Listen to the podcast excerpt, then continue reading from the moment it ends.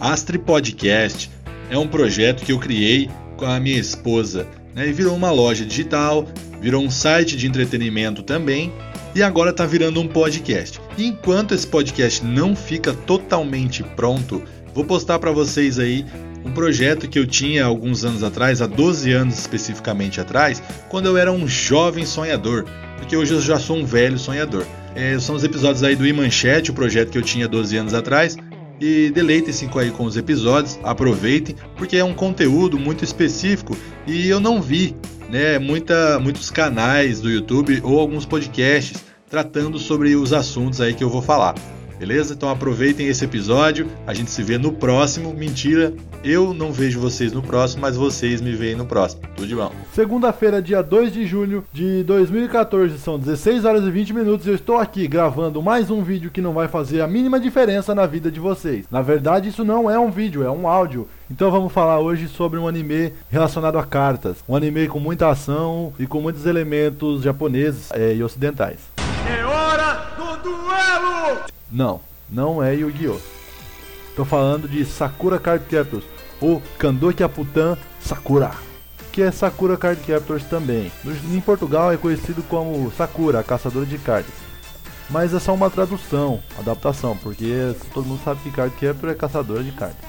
É uma série de, de que virou mangá no Japão é, e foi criado pelo grupo Clamp e foi serializado pela Nakayoshi com 12 volumes e foi feito de 1996 a 2000 e foi adaptado uma série de TV pelos estúdios Madhouse e na soma de três temporadas tiveram 70 episódios. No Brasil foi exibido em, dois, em, dois, em duas TVs a cabo, na, em dois canais para TV a cabo, no Cartoon Network e no Boomerang. E depois foi exibido pela Globo na TV aberta. A série de mangá teve 24 volumes e foi publicado pela JBC. Foi publicado em 2001, sendo o primeiro mangá brasileiro a ser vendido na banca é, por, e, por sua vez, deu impulso a vários outros mangás para ser vendido aqui no Brasil.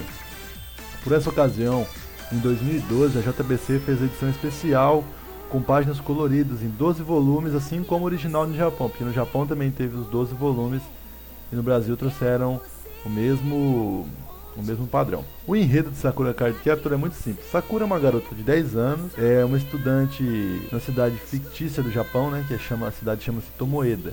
É uma cidade que não existe. É, que por acidente ela abriu um livro, é, no livro estava escrito livro Clow. E dentro desse livro tinha 52 cartas Clow. Essas cartas eram cartas mágicas que, que se espalharam pela cidade inteira e a Sakura teve que ir atrás depois porque foi ela que abriu o livro. Ah, e quando ela abriu o livro, ela foi aí que ela conheceu o Kerberos, que era o guardião do livro. Mas é, a Sakura ficou muito assustada com ele, porque ele era meio um leão, meio um rato que voava, era um ser meio estranho. E ele ficou muito bravo com ela e disse que ele, que ele ia treinar ela para ela capturar as cartas. Então vamos conhecer um pouco de cada carta Clow. As cartas Clow são objetos mágicos, mas de certa forma também seres vivos, com sentimentos e personalidades diferentes, criado pelo poderoso feiticeiro conhecido como Mago Clow. Com a mistura de magia ocidental e oriental, são capazes de realizar efeitos fantásticos em quantidade ilimitada, mas cada carta está relacionada a um único poder ou força. Então quer dizer que essa carta tem poder da água, ela não pode mexer com o vento. Cada carta tem seu elemento base e ela não sai desse enredo, desse contexto. E tem uma curiosidade que no total, no mangá, são 19 cartas, mas no anime são 52 cartas. E depois disso, nos filmes, que são três filmes da Sakura, tem, temos a carta The Hope, que é a carta da esperança, que é uma carta Sakura. E tem a carta Claw, The Nothing, que é o vácuo, no segundo filme. Depois, no, no primeiro filme, tem a carta Flecha, que também não tem nem no mangá e nem no anime. E depois tem a carta é, Através, também que é uma carta que não tem nem no anime nem no mangá. A carta Bolhas a carta Balança e a carta Onda. Essas cartas não tem no mangá e nem no anime, só tem nos filmes. E a escola onde essa coisa estuda, onde muitos eventos da história acontecem. Então, todo, a, a maioria dos eventos que acontecem no anime de Sakura Card Captor ocorre dentro da escola dela. Para quem assistiu, lembra que a maioria dos eventos acontecia ou numa sala de aula, ou no banheiro, ou na quadra de, de, de poliesportiva, ou na piscina, ou no teatro, sempre envolvendo a escola, mas tudo dentro da cidade. Tem alguns eventos que acontecem fora da cidade. Então, os personagens temos a Sakura, que é a, é a jovem que soltou as cartas e está correndo atrás para recuperá-las. Tem o Kerberos, que é o guardião do lacre das cartas Clow, que estava dormindo na hora que a Sakura abriu. Tem o Lee, que é também que é um rival da Sakura, ele é descendente do, do ele é descendente do mago Clow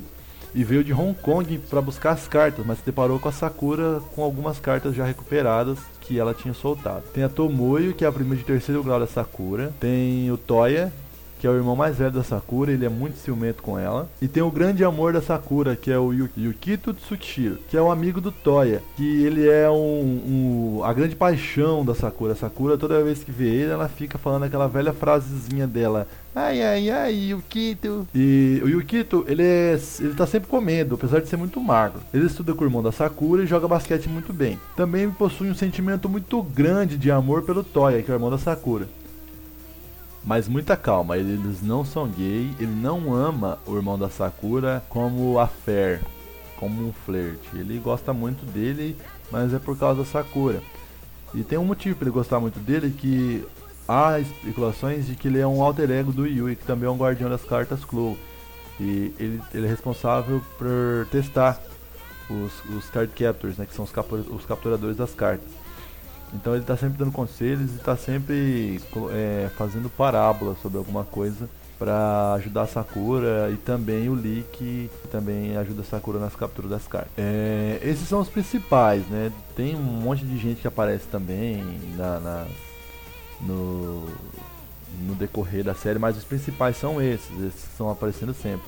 E tem mais uma curiosidade que é muito interessante, que é assim, o pai da Sakura ele aparece sempre, ele aparece pelo menos, em, pelo menos uma vez por episódio. E pouca gente sabe, mas quem faz a dublagem do pai da Sakura é o mesmo dublador do Cisne, do, do Cavaleiro de Cisne, dos Cavaleiros do Zodíaco, do Yoga de Cisne, é o mesmo dublador. Se vocês repararem bem, a voz é a mesma. Então, vendo tudo isso sobre Sakura Card Captor, eh, lembrando que a gente que eu assisti, e eu acho que tem muita gente também que assistia e gostava, Sakura Card Captor é um anime de mulherzinha, de menininha, de, de criancinha, é fofinho. Mas era legal, tinha muita ação. É, na, é, tinha umas horas lá que ela era meio vidradona no, no, no, Yukito e também no Lee. O Lee gostava dela, os dois não se assumiam. É, era estranho. Mas ainda assim era legal, era muito bom. O enredo de Sakura Card Captor é legal, é uma coisa bem futurista, é uma coisa que a gente gosta de assistir.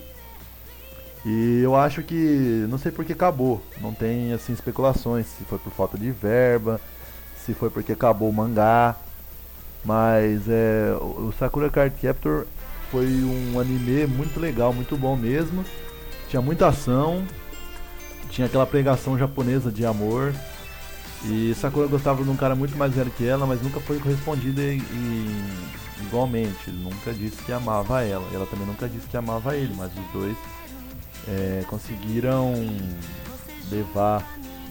Conseguiram ter uma historinha juntos ali. Não uma história de amor, mas assim, uma história de cumplicidade e tal. E Sakura Card Captors é muito legal, muito bom. Eu recomendo para vocês que não assistiram, baixem e assistam, e assistam. Ou assistam online, mas vão atrás de assistir Sakura Card Captors que é muito legal. Então essa é a minha dica e esse foi o Pitaco de hoje.